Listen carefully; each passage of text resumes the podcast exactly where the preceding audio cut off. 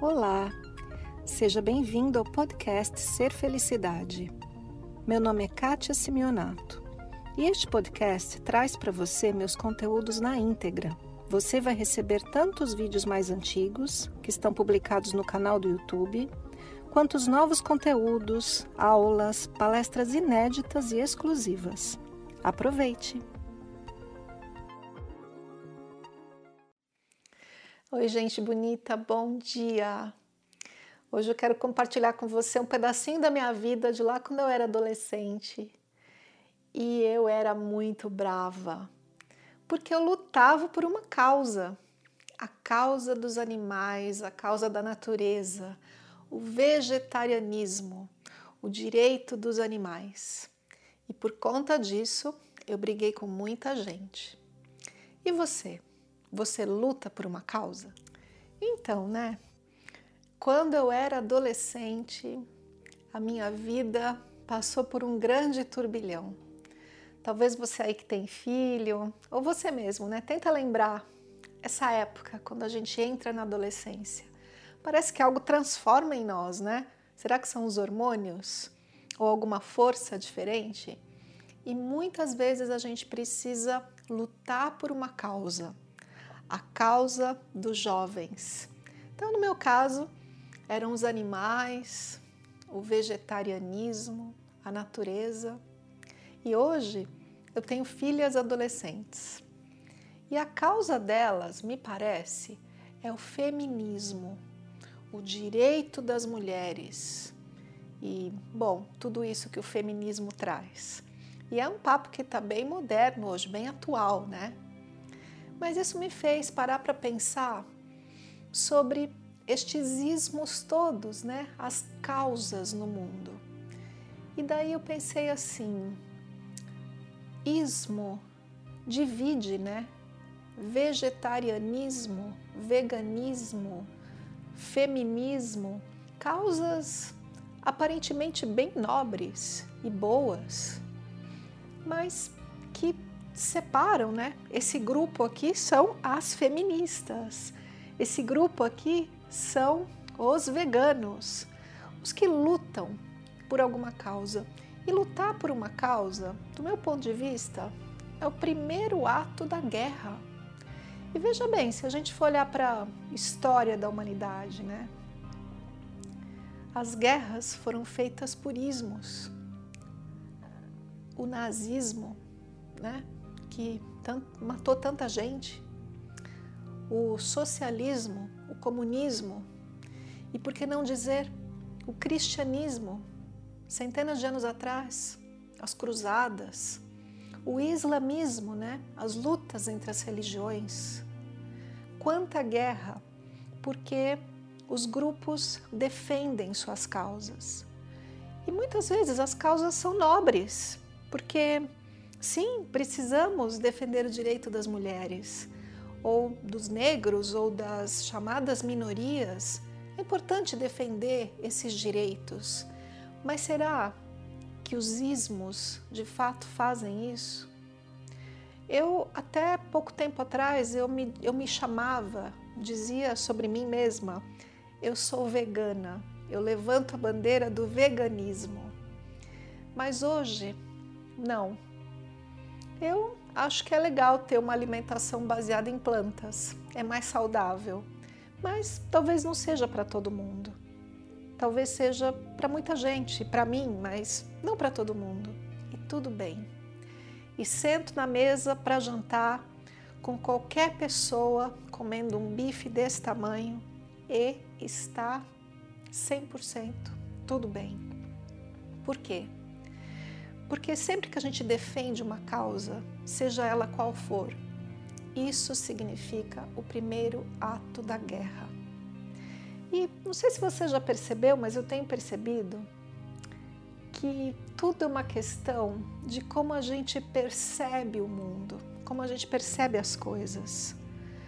E eu percebo que uma alimentação baseada em plantas é mais saudável e é mais saudável para mim e para muita gente que eu conheço. E eu percebo que homens e mulheres, e, e, e negros, e religiões diferentes Somos todos seres humanos e percebo que, como seres humanos, temos nossas similaridades, somos muito parecidos e temos todos os mesmos direitos. Eu percebo isso. E veja bem, como as crianças que estão nascendo agora já nascem percebendo isso. Perceba aí a quantidade de vídeos que tem na internet de criancinha questionando por que está comendo animalzinho. Ou criancinha brincando de boa entre raças diferentes, não é? Então a gente já nasce em paz, a gente já nasce com essa percepção do mundo mais pacífico. Isso tem acontecido geração após geração. Eu pergunto então, Será que os ismos são necessários? Será que os ismos servem de fato para a gente lutar por uma causa, por um direito? Ou a gente está incitando mais separação e mais guerra? É apenas uma pergunta. Uma objeção talvez seria: ah, mas será que sem aqueles que lutaram pelo direito das mulheres lá em 1960, ou aqueles que lutaram pelo direito dos negros pós-escravidão ou durante a escravidão, será que sem eles tudo teria mudado? É, é uma pergunta. Será que teria mudado? Olha, olhando para a nossa história, acho que a revolução mais bela que eu já vi foi a revolução que aconteceu na Índia pelo homem mais pacífico do mundo chamado Gandhi, que não brigou com ninguém, e através da sua paz e sem nenhum ismo e sem nenhuma separação, ele conseguiu transformar a economia e a política de todo um país e, inclusive, todas as suas relações com o mundo. Não é impressionante? Sem nenhuma bandeira, sem nenhum ismo a princípio. Então eu acredito que o que nos une e o que nos transforma e o que pode fazer o nosso mundo cada vez um lugar melhor para se viver é a paz, é a união, é a compreensão, é o amor que une todas as coisas, sem nenhuma divisão. Então, para as minhas filhas, eu acho que já passou da época da gente queimar sutiã na rua, ou né, ir com as bandeiras pela rua falando sobre os direitos das mulheres. Sim, as mulheres têm direitos iguais aos homens. Os animais também. E isso está acontecendo através de uma coisa chamada mudança de perspectiva. Eu costumava chamar isso de ampliação da consciência.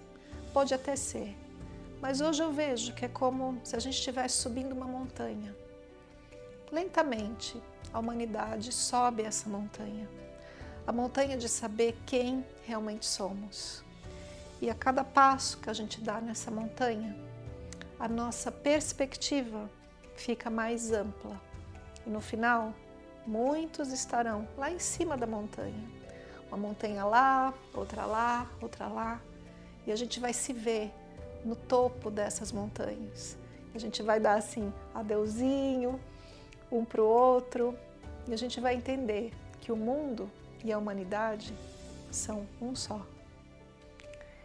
E é isso, essas são minhas reflexões deste sábado de manhã, sem ismo, sem nada, para a gente só viver em paz.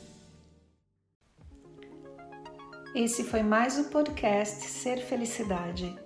Espero que você tenha aproveitado. Se você ainda não conhece meu canal no YouTube Ser Felicidade, aproveite para acessar e receber conteúdos inéditos toda semana.